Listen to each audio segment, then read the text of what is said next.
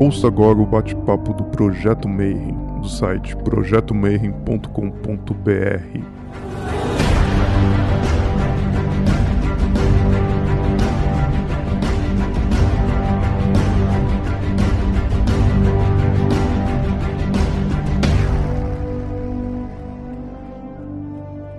Bom dia para você que é de bom dia, boa noite para você que é da boa noite, boa tarde se você acabou de receber a chamada lá do YouTube, tá vendo mais um vídeo novo aqui no Bate-Papo Mayhem.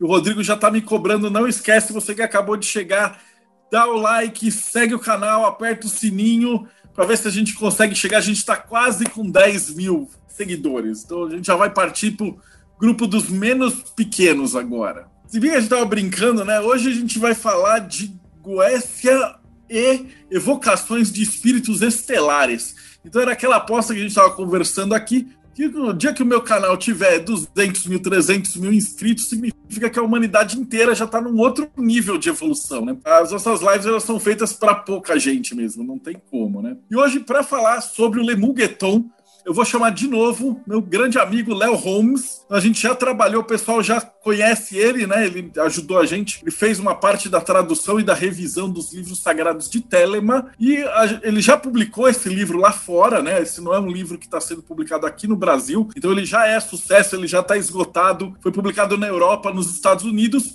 E o pessoal falava assim, pô, como é que a gente traz aqui para o Brasil? Aí a gente já vê o dólar, importação, não sei o que, e o livro ia sair uma facada. E aí a gente estava conversando e ele falou assim, pô, será que não dá para a gente traduzir, publicar em português? E é isso que a gente vai fazer. Então hoje a gente vai conversar um pouquinho sobre esse processo. Então, primeiro de tudo, boa noite, Léo. Como é que você está, grande? Boa noite, Deldeve. Obrigado pelo convite novamente. Dessa vez, sem Fotamex, pelo amor de Zeus, que da última vez o feitiço virou contra o feiticeiro. chamei Boleskine House de Abadia de Telema, esqueci o nome do Foco Rúnio.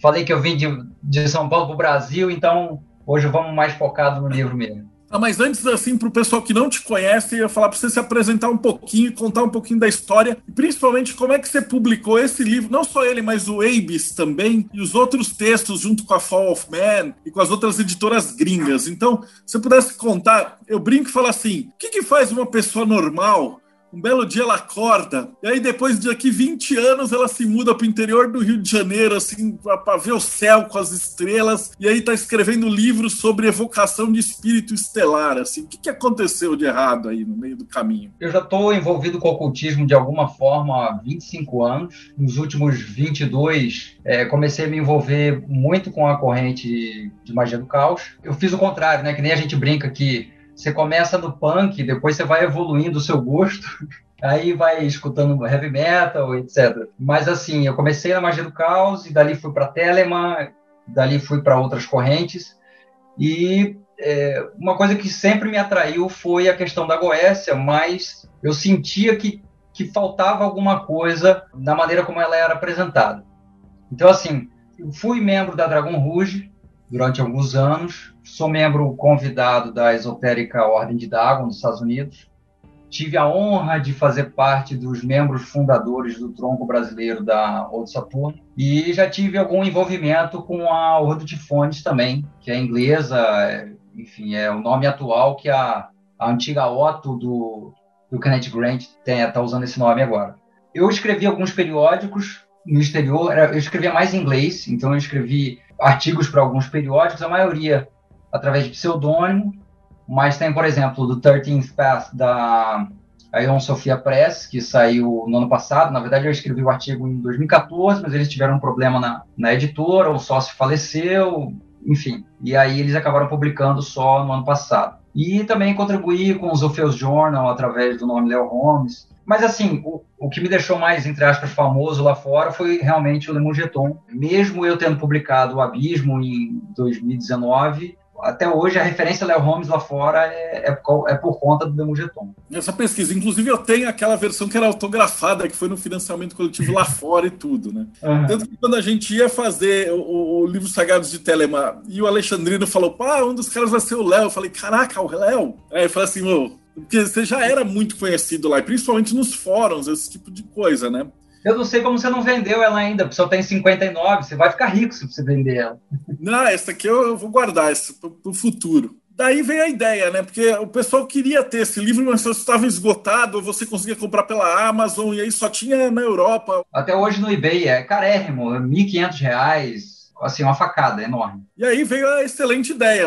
Por que, que a gente não pode fazer ele aqui, com a mesma qualidade, né? E aí, quando a gente fez o livro sagrado de Telemann, você viu a qualidade e falou assim, porra, eu acho que é possível fazer. Com a capa, com a, o detalhe da constelação do Orion na, na frente, né? Com as estrelas e toda essa pegada, né? Então uhum. vamos fazer o seguinte, para começar, hoje vai ser um bate-papo rápido que a gente vai falar mais sobre o livro, né? Então, uhum. da onde que veio a ideia de você fazer o Lemugueton? Ou melhor ainda, o que, que é Lemugueton? Então, eu, eu, costumo dizer, em poucas palavras, que o Lemugeton ele é o resultado de uma pesquisa que culminou com a correlação entre estrelas e os goéticos. De uma certa maneira, é uma redescoberta de uma relação antiga que os espíritos da Goécia, pelo menos de acordo com os nomes que eles têm, muitos deles, tinham para os povos babilônios, os sumérios, os acádios, os assírios, a relação que esses espíritos tinham com as estrelas. Eles não entendiam as estrelas como nós entendemos hoje em dia. Para eles,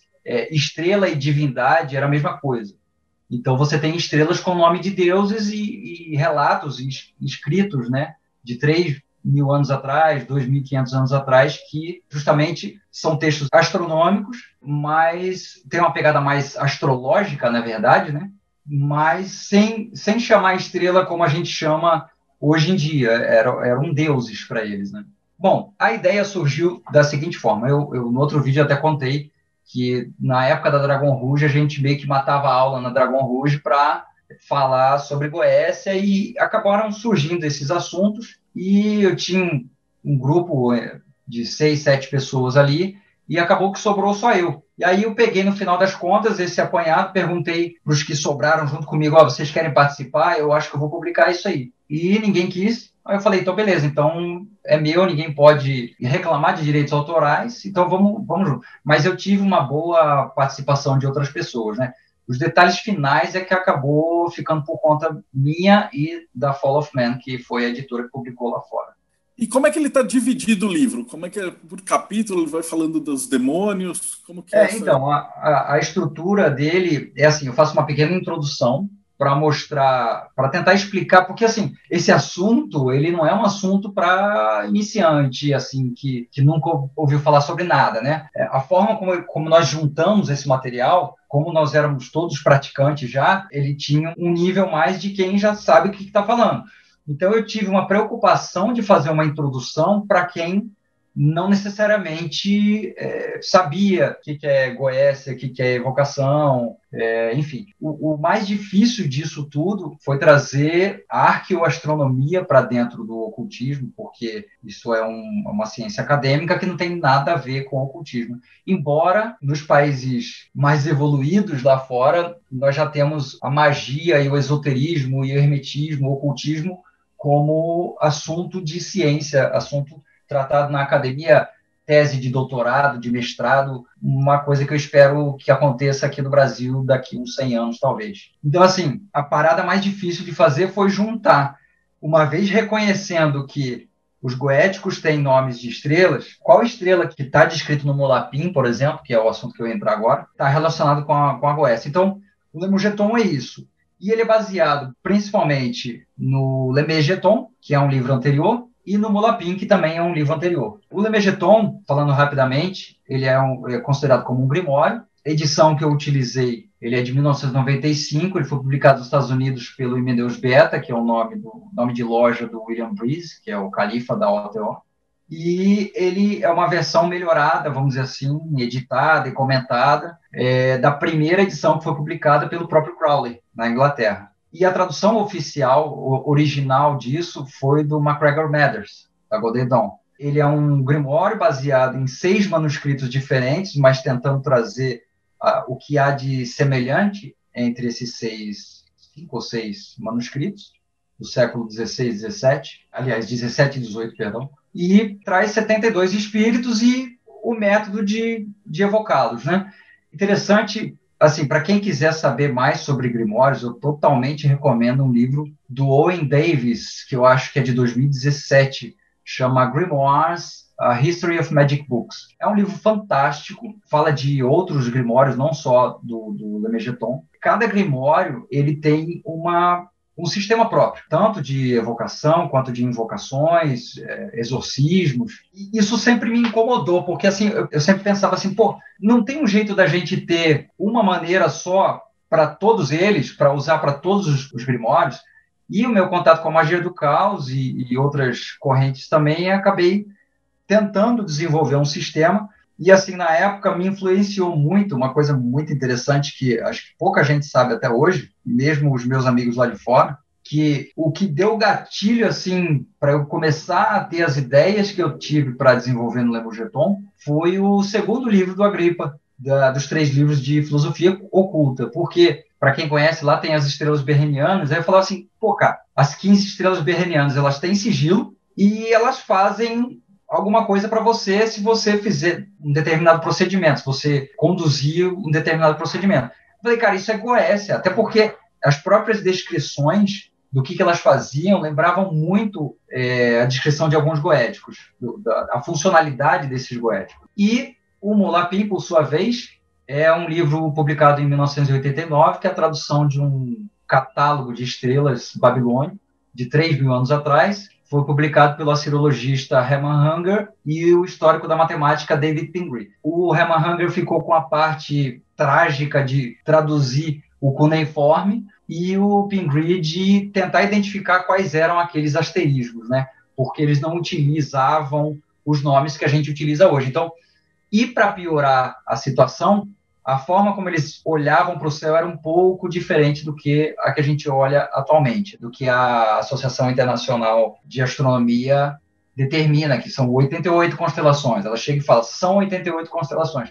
Na história, a gente tem exemplos de é, épocas em que eram 48 constelações, épocas em que eram 72 constelações e assim por diante. O Agripa foi decisivo nessa jornada, vamos dizer assim. E aí você fez o estudo comparando cada um dos 72 e conseguiu encaixar tudo. Como é que foi o é, trabalho é. de você olhar e falar, pô, esse aqui deu certo, esse aqui não deu, esse aqui tá mais ou menos, esse aqui tá legal. Eu, eu tava é. folheando, já comecei a fazer a parte da revisão e estudo, ah. e tem alguns que você olha é inquestionável. Você fala assim, ó, esse é esse. Dos berrênios, pelo menos, e os maiores, é inquestionável. Você olha e fala, porra, é a, é a mesma entidade. É, então, eu, eu começaria explicando rapidamente que os povos sumerianos e os descendentes diretos deles ali, ou os povos que interagiram com eles, de certa maneira, é, acádios, assírios, babilônios, persas, tinham um sistema sexagesimal ou hexagesimal, que é diferente da nossa maneira de calcular. Profissionais hoje em dia de RH e de departamento pessoal, quando vão fazer contabilização de hora extra, esse tipo de coisa, que sofrem para fazer a conversão do hexagesimal, que nós medimos o tempo até hoje dessa maneira, 60 minutos, 60 segundos, 12 horas, 24 são todos múltiplos de 6, né, e, base 60. E é por isso que na geometria nós também temos 360 graus, 90 graus, e não 25 graus é o ângulo reto, ou o total de graus numa circunferência são 100 graus. Por que isso? Por causa do sistema hexagesimal dos, dos sumérios. E a gente acabou herdando isso também no planisfério, no astrolábio, que é como a gente, há 30 anos atrás, antes do advento da internet, fazia para observar o céu, né? O que é mais interessante é que, assim, até hoje nós fazemos como eles faziam. Se você pegar uh, os tabletes de argila, não só, o Molapim ele é mais um catálogo, né? Mas tem tabletes de argila da, da mesma época que eles são, assim, redondinhos e, geralmente, é, existem formas mais rudimentares, mas eles são divididos em 12 pedaços, igual a gente vê hoje em dia, e com cinco círculos concêntricos, que faz com que cada quadrante desse aqui, cada pedaço de pizza tenha seis pedaços. Se você somar tudo, ou multiplicar 6 vezes 12, você vai chegar em 72. E o que é pior ainda, mais difícil ainda, o Mulapim, ele é uma foto, ele é um registro do céu, igual nós temos na bandeira nacional, de 3 mil anos atrás. E se você olhar um, esse planisfério hoje em dia, você vai ver que é, ele tem o nome dos signos, né? Mas as constelações não fazem mais parte da, da fatia de pizza que os signos estão. Então, assim, aqui você tem peixes e, na verdade, quem está aqui é aquário. E aquário não está mais em aquário, ele está em peixe. Isso é por conta da precessão, que a cada 72 anos a, o céu anda, o, o equinócio, na verdade, anda um grau para trás, né? Chama a precessão dos equinócios. Respondendo a sua pergunta, para piorar a situação, no Mulapim, as constelações elas são narradas assim. Ele é dividido em três partes, esse globo é dividido em três partes, a circunferência, e aí ele começa falando ah, as estrelas de Enlil, depois as estrelas de Anu e as estrelas de Er. Enquanto, na verdade, no, no Lemegeton, a impressão que ele dá, se você olhar as tabelinhas que tem no final da Goécia do Dr. Wood, que foi publicado pelo Stephen Skinner e David Rankine, e no próprio Lemegeton do Imeneus Beta, no final ele pega essa tabela do, do Dr. Wood, mas ela não é a única. Os, os manuscritos eles têm essas tabelas, não só a tabela de horário, mas também essa tabelinha em que tem assim o goético, o planeta dele, planeta regente dele e a, o signo. Então eu falei, cara, como é que eu vou encaixar isso, né? Não teve jeito. Eu tentei de toda maneira, não teve jeito. Até porque assim, a narrativa do Mulapim é uma narrativa mítica e não astronômica os caras que fizeram aquilo ali, eles estavam fazendo uma parada sagrada, eles não estavam fazendo ciência, né? Eles, a ciência não era separada da religião naquela época, e nem da magia, né? Então é por isso que quando vai se estudar a astronomia antiga, sempre tem essas questões astrológicas também. Eles tinham muita questão de augúrio celestial, ah, uma estrela surgiu e significa isso aquilo. O maior exemplo disso que a gente tem hoje em dia, mais persistente, é a estrela de Belém, que veio anunciar o nascimento do Messias. É tudo remanescente dessa época, né? Então, assim, abrindo mão, assim, quase desistindo de fazer, eu comecei a juntar, por semelhança de nomes, é, porque a gente sabe hoje que, por exemplo, a Astarte, que era Ista, os hebreus traduziam como Astaroth, e, e tem várias corruptelas de nome. E aí, utilizando como referência os nomes das constelações, eu olhei assim, pô, antes de conhecer o Mulapim, eu sempre falava assim, cara, tem, tem uns goéticos, tem uns nomes muito estranhos, maluco, porque, tá, Amon, Bael, Astaroth, beleza. Agora tem Murmur. Que catos é isso, né?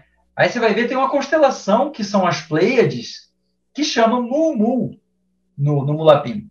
Mu significa constelação. Então, assim, eu fui utilizando primariamente a semelhança de nomes, vocês é que vão me dizer depois se, se tem sentido ou não. Mas, assim, que eu achei na época, quando eu estava fazendo isso, eu falei: caraca, tem alguns nomes que realmente parecem muito. E, alternativamente, usei também a descrição dos goéticos, a forma como eles são apresentados, que são umas formas muito loucas, né? E que você tem isso muito presente na cultura sumeriana é, esses monstros, cabeça de leão com asa de, de águia, você tem até hoje. Bom, enfim, o pessoal tem acesso à internet, basta escrever, sei lá, estátua sumeriana no Google, você vai ver uns goéticos ali, entendeu? Eu brinco também que tem aquela doença do Egito, de Tsetse, daquele mosquito, e eu peguei a doença do 777, porque essa obsessão por encontrar quais goéticos eram as estrelas do Mulapim, eu acabei também esbarrando no tarô e aí encontrei algumas é, referências assim para mim espetaculares. Por exemplo, o Bubo, o louco, está descrevendo um cara que tem um cachorrinho no pé. Isso para mim é imagem de Orion com um cão maior, com Sirius ali. Mas assim, e a partir disso eu também linkei pelo alfabeto hebraico, pela, pela raiz da, do nome das letras hebraicas, quais seriam os túneis de sete, né, pra, já que é Goécia, os túneis de sete que, que estariam relacionados com cada goético ali. E assim, no final do livro, é, eu sugiro algumas formas de contato, justamente por causa da minha reticência com relação à evocação, a forma como a evocação é colocada no Lemegeton, eu não concordo. E no finalzinho mesmo tem artigo meu, que é esse que saiu na 13th Path, eu decidi incluir ele na versão brasileira do Lemugeton, que tem tudo a ver, é agnosticismo, é, arcontes planetários e tal, é um, é um ritual que eu construí para nullificação do ego de quem quiser praticar. Então ele está lá de apêndice no, no brasileiro também.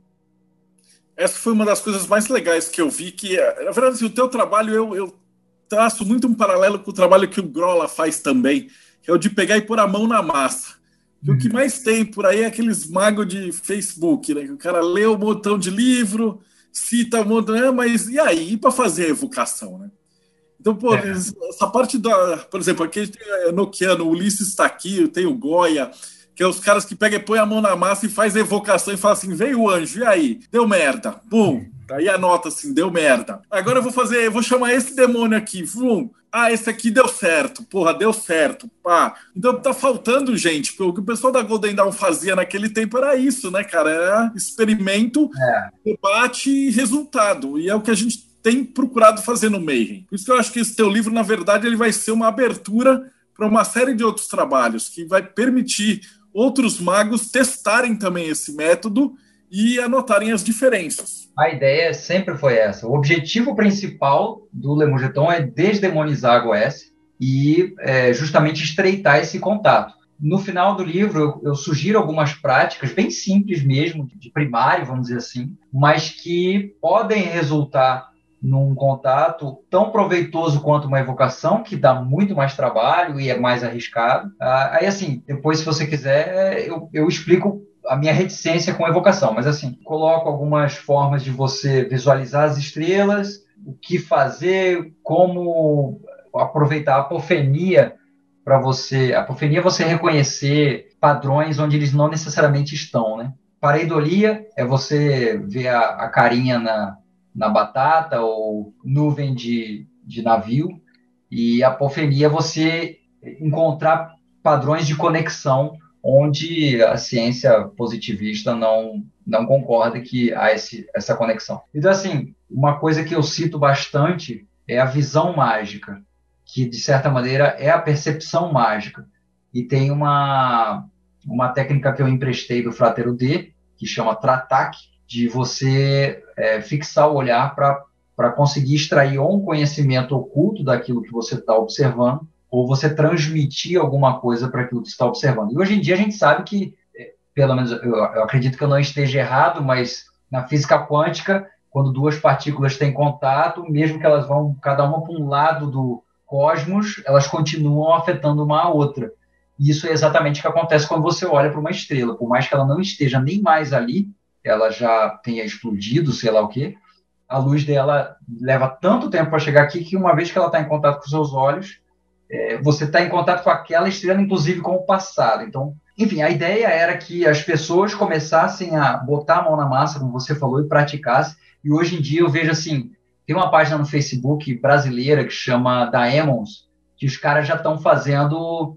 É, no livro eu comparo o sigilo do Bael com a constelação de Touro, do Zagan com a constelação de Aquário e do Buer com a constelação de Sagitário os caras já compararam Dome Dúcias com a constelação de Capricórnio. Então, assim, outras pessoas já estão pipocando, já, já estão fazendo qual era o objetivo do livro. Então, eu já estou, assim, bem satisfeito com o resultado. A receptividade lá fora foi muito boa. Então, eu espero que dê certo aqui, que todo mundo goste. E, assim, o lance de você estreitar o contato, não fazendo uma evocação egoética salomônica, é porque, assim, você faz um círculo em, em volta de você, por exemplo, na, na, tradicional, e um triângulo onde você aprisiona o espírito, ele fica ali acuado. E o vértice principal do, do triângulo, ele fica na parte de do do, do espírito. Então, assim, ele não tem para onde ir. Se ele quiser ir para trás, ele não tem como. E ele só tem você ali. Meu irmão, se acontecer um troço errado, ele conseguir sair desse triângulo, ele vai acabar com a tua raça. Agora, existe uma forma de você tratar com ele de uma maneira cordial, comercial, que nós sabemos que o comercial ele não é limitado ao material, ao físico, tudo é uma relação de troca e eles estão lá abertos para escutar você, o que você precisa, e eles vão te dizer o que eles precisam. É muito inusitado também as coisas que alguns deles pedem, né? O Howard, por exemplo, minha mulher estava enchendo o saco aqui para falar do Howard, do Howard, mas porque realmente foi uma situação inusitada em que ele pediu marshmallow para gente. Eu pedi um determinado uma coisa para ele e ele falou, beleza, em troca eu quero marshmallow. Aí os caras falam assim, pô, mas como é que ele pede isso para você? você? Você chama, ele vem, não, cara, é muito sutil. A não ser quem tenha uma, vamos dizer assim, uma mediunidade muito apurada, uma sensibilidade muito grande, aí talvez visualize realmente. O próprio Crowley, ele cita formas de você usar bastante fumaça de incenso para que o espírito tome forma na fumaça e tal. Eu sei que, cara, coisas acontecem durante a, a parada, mesmo que você não esteja fazendo uma evocação solomônica, que às vezes dá um cagaço, porque bate porta, cai o troço, você tá chamando o cara lá e de repente, pá! E assim, você toma susto. E o legal é que todos os grimórios, tanto o Grimório Verum quanto o próprio Lemegeton, as clavículas, eles utilizam um pouco desse medo como um estado de consciência alterado para provocar alterações na, na, na consciência do, do praticante. Então, acontecem coisas durante o chamado, mas não precisa se assustar, não. Eu não faço círculo, eu não faço triângulo e não aconselho fazer. Tem um cara que chama Richard Ducant. Ele criou mantras a partir de gaélico, com latim, grego, misturou. Eu já chama EN, E-N-N. Eu usava quando era mais novo e sempre deu certo. O seu mantra esse, esse EN. Depois eu aprendi com a Michelin Linden, que era da, da turma do Kenneth Grant, infelizmente já faleceu. Ela me falou assim: pô, cara, tenta aplicar nas suas chamadas, nas sua, nos seus contatos, a entonação difônica, que é uma coisa que os monges tibetanos utilizam, tanto no Tantra tibetano quanto nas cerimônias budistas, né? E, cara, realmente é um troço que, se você parar para pensar, Goécia significa isso, né? É o é howling é o uivar. Uma das etimologias é a forma como você chama o espírito. A entonação difônica é uma das coisas que ajuda bastante. A questão do Hauris, ainda a questão do Hauris, por que do marshmallow? Porque a gente falou assim, caraca, por que marshmallow? É um doce que tem... Não, cara, marshmallow é uma planta. E eles pedem muito essa, essa questão de planta. a erva, né? O cheiro e tal. É. Eu falei que um dia eu vou pegar para entrevistar só a tua esposa, porque eu sei que ela é mó bruxona Aí você fica pondo ela para fora do, do, do, negócio, você vai ver. Eu vou, vou, combinar com ela, eu vou fazer uma entrevista só com ela das partes de erva para você ver. Tranquilo, faz de rudu com ela. Que é, é, e a minha filha me trouxe uma água benta para certos trabalhos e disse assim: mãe, cuidado para não se queimar. para você ver o nível da parada aqui. Mas assim, eles pedem geralmente eles pedem coisas simples de se fazer. A não ser o Andras que pregou uma peça comigo, né? E e me pediu uma coisa que ele sabia que eu não ia fazer, e aí nós ficamos no zero a zero. Mas assim, normalmente eles pedem planta, pedem pedra, pedem tatuagem. É muito comum lá fora, principalmente, você fazer lá fora, né? É muito comum você fazer tatuagem de, de goético como homenagem por ter obtido, enfim, aquilo que você pediu. Deixa eu só falar então os, os nomes para dar um gostinho do livro.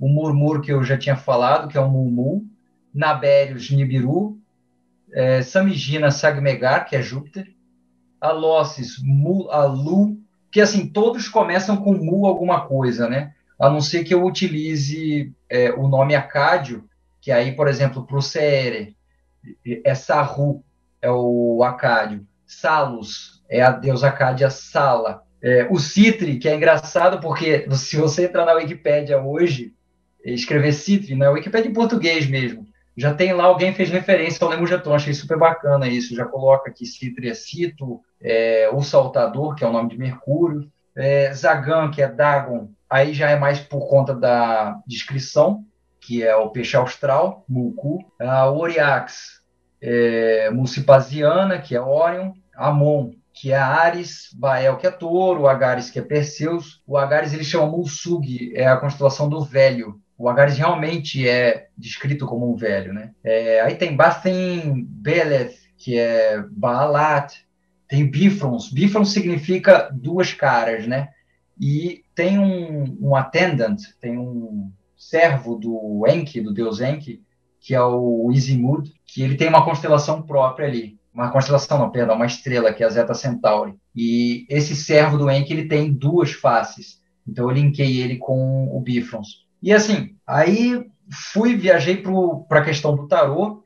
Uma coisa muito engraçada, cara, é que antes de eu, de eu mandar o livro para Fall of Man, eu fiz uma sinopse e mandei para várias editoras, né? Scarlet Imprint, né? Press. Algumas delas me chamaram depois, depois que o livro já estava esgotado, me mandou um e-mail assim: ah, você já publicou, né? Eu falei, cara, já está publicado faz muito tempo. Mas assim, teve um cara que, que é o William Kiesel, da Three Hands Press, e sem me tocar que o sobrenome dele era muito parecido, eu escrevi que escrevi em inglês para ele, né? Que o que eu tinha achado mais intrigante e tão na cara da gente era justamente a conexão do louco com Orion, que em hebraico é Quesil. A constelação de Orion, de Orion chama Quesil em hebraico, que significa o louco, o bobo.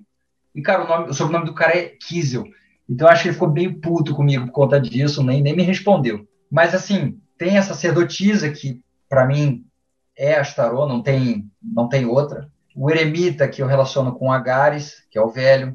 O pendurado, que é o Amon, porque a constelação de Ares, ela chama Mulhunga, que é o pendurado, literalmente. Ou o cara ligado por um cabo. É, tem a morte, que eu linko com Ronové, porque no Lemegeton, ele é descrito como tendo a aparência de um defunto, além do, do golfinho, né? além do, do Delfinos, que é a constelação que eu, é, do Mulapim que eu liguei com ele. A temperança com aquário, que até teve um artigo meu na, na Hermetismo, que acho que até já saiu, né, Del Débio, que eu aproveitei essa imagem aqui, da temperança. Para algumas coisas ainda não decidi se é objetivo ou muito subjetivo, né? E tem a, as bernianas, é, eu puxei isso do Agripa, de você fazer talismãs para determinados intentos, linkando ali as, as bernianas, as estrelas fixas, com as constelações que elas pertencem, dá para a gente identificar quais seriam os boéticos relacionados a elas. Né? Tem algumas delas tatuadas aqui, inclusive. Na parte que eu faço o link de, alguns goéticos com os caminhos da árvore da vida, na verdade com os túneis de Sete. Aí eu penso assim, pô, Aleph, boi, é Bael, é touro. É Beth, que geralmente é casa ou templo. Berith, que é Polaris, que é uma, uma estrela que é retratada no Mulapim como sendo um templo. É, Gimel, que é o camelo que eu relaciono com Caos Australis, Daleth, que é a porta, que eu relaciono com Astarô, enfim, e daí por diante, né? Então, acabou que eu fiquei obcecado por essa relação, como relacionar os goéticos com as estrelas, e aí acabei puxando outras coisas também, como o tarô, por exemplo. Eu acho que vai ser um senhor livro e fico feliz de estar tá conseguindo publicar isso pelo Mayhem, que a gente sempre começou, assim, eu e o Grola fizemos aquele o HKT, que é o tarô, pegava as coisas da cabala, ia atrás, o livro do Adriano Monteiro, ainda isso na, na primeira versão do Mayhem, então é, é sempre esse processo. Cara, eu estou muito feliz da gente poder começar esse trampo fazer essa explicação, esses, essas ligações, eu ainda acho que vai desenvolver muito é, esse trabalho para frente quando o pessoal começar a fazer os testes e começar a debater isso e juntar mais material. Então, isso é um, é um começo de um, de um, projeto bem maior que vai ficar para frente. Valeu mesmo, assim, eu fico muito agradecido. Acho que deu para explicar para o pessoal que está assistindo o que, que é. E aí, mais tarde, eu vou te chamar de novo para a gente fazer participar de um outro bate-papo aí, com conversas mais profundas. Mas é o que eu te falei, por hora a gente precisava só explicar, porque teve muita gente que pegou e falou assim: Poxa, mas o que, que é esse livro, né? Eu falei, não, deixa eu chamar o Léo que ele vai explicar melhor tudo que está funcionando. Show de bola. Então, para você que assistiu a gente até agora, agora você já tem uma ideia do que, que é esse Lemurgueton. Se você procurar aí na internet, você vai ver um monte de referência, mas tudo em inglês, tudo na gringa, tudo dos livros que saíram lá fora e a maioria já está esgotado, ou você vai conseguir muito caro esses livros no eBay. Então não perde essa chance e participa do financiamento, mesmo porque esse livro não vai ter uma tiragem muito grande, porque a gente sabe que a quantidade de pessoas que vai ter capacidade para entender e trabalhar e aproveitar mesmo o livro não é o público do conhecimento da humanidade, é uma coisa um pouco mais restrita. Então, muito agradecido e quem ficou até agora, não esquece, dá like, segue o canal, toca o sininho, tudo aquilo do YouTube e a gente se vê no próximo bate-papo meio.